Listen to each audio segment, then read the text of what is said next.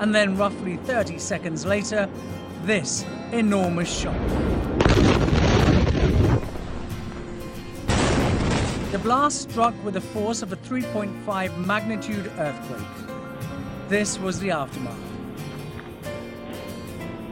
Windows shattered in buildings across the city and damaged cars on the roads near the port.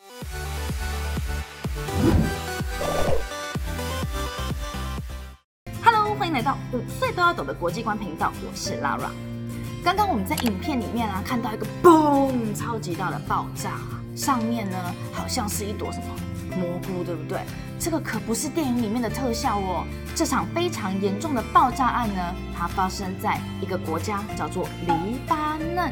的首都贝鲁特港，而为什么会有这起爆炸案呢？大概在六年多前呢，有一艘俄罗斯的船，它来到了这个港口。其实呢，它是要继续往下面到莫桑比克这个国家的，但是因为它中途啊，可能是因为轮船上面机器坏掉啊，无法运作，或者是呢，它经过了贝鲁特港，它没有付应该要付的税。总而言之，贝鲁特的海关呢，就禁止他们呢继续航行了。在这艘船上面啊，载着满满的一种化学原料，叫做硝酸铵。这种化学原料呢，你可以拿来施肥呀，但是呢，你也可以拿来做成炸药。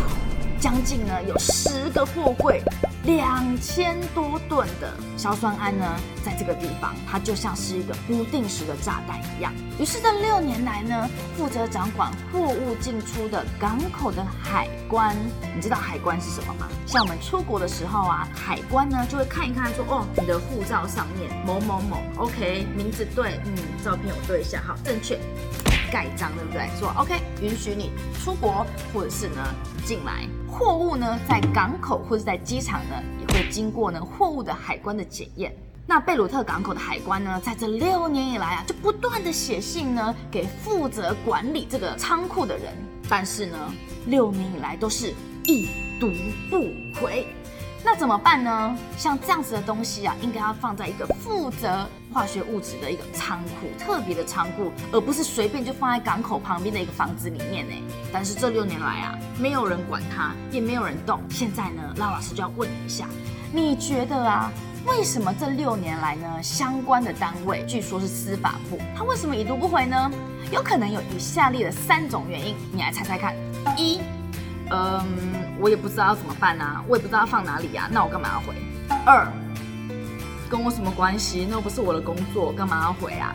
三，嗯，虽然那是我的工作，可是我做这件事情又没有钱可以拿，要不然谁要付钱给我啊？好，在这个地方呢，你可以先按一下暂停，你在下面留言，你觉得是一二还是三？是哪一个答案呢？总而言之，这六年来啊，就是没有人去管这批硝酸。案就在这一天，二零二零年的八月四号。不晓得是因为天气特别的炎热、特别的干燥，还是因为刚好有人在旁边施工，有电有火。目前呢，还没有人查到原因哦。它就这样爆炸。这场爆炸呢，已经让超过一百个人死亡，超过四千个人受伤，或者是。失踪。其实呢，从二零一九年的十月开始，黎巴嫩的人呢，他们就受到了非常非常多的苦难哦。比如说，他们常常没有电，有些地区呢，甚至于一天只有四个小时是有电的哦。你可以想象没有电的生活吗？工作怎么办？上学怎么办？吃饭怎么办？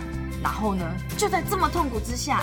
你有时候呢，想要传讯息给你的朋友、爸爸妈妈、阿公阿妈，像我们是不是常常就哦，把你的照片用 Line 传给在美国的阿妈好了，或者是呢，哎，用 WhatsApp、WhatsApp 传给在俄罗斯的奶奶好了，至少这样子的娱乐还可以有吧？这些软体都是不用钱的。就在这个时候，也就是在二零一九年的十月的时候呢，黎巴嫩的政府忽然跟大家说，从现在开始，只要你们使用 WhatsApp，你就每个月要付一百八十块哦。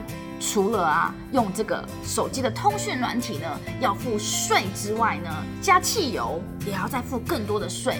甚至于呢，买面包都没有钱付了，怎么办呢？于是呢，人们呢就开始很生气、很生气、很生气，纷纷的呢走到街头上面去抗议。二零二零年的二月跟三月呢，又爆出了全世界最大的 coronavirus 新型冠状病毒，所以啊，真的是让情形变得更雪上加霜。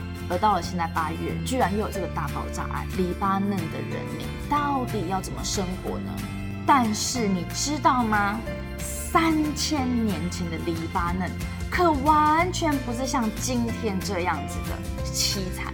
三千多年前呐，在现在的黎巴嫩这个地方住着一群人，叫做腓尼基人。在这个地方呢，气候呢非常的好，也没有沙漠，而这边盛产的一种树叫做 cedar。雪山这种树呢，又防水又防虫，颜色又漂亮，对不对？好多人就觉得哇，这个树很棒哎，拿来坐船一定很不错哦。于是呢，北尼基人呢做出了非常棒的船，就航游在地中海间。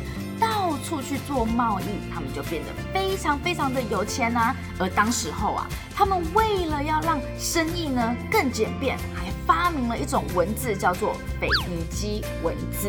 而这种腓尼基文字呢，也就是现在的许多文字的来源哦。法文啊、德文啊、拉丁文啊、英文啊，甚至于阿拉伯文、希伯来文，全部。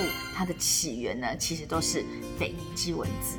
三千年过去了，腓尼基人已经不复存在，而住在这片土地上的黎巴嫩人，他们的命运又该如何呢？希望全世界的人都能够越过越好，越过越幸福。那我们就下周见喽，See you，bye。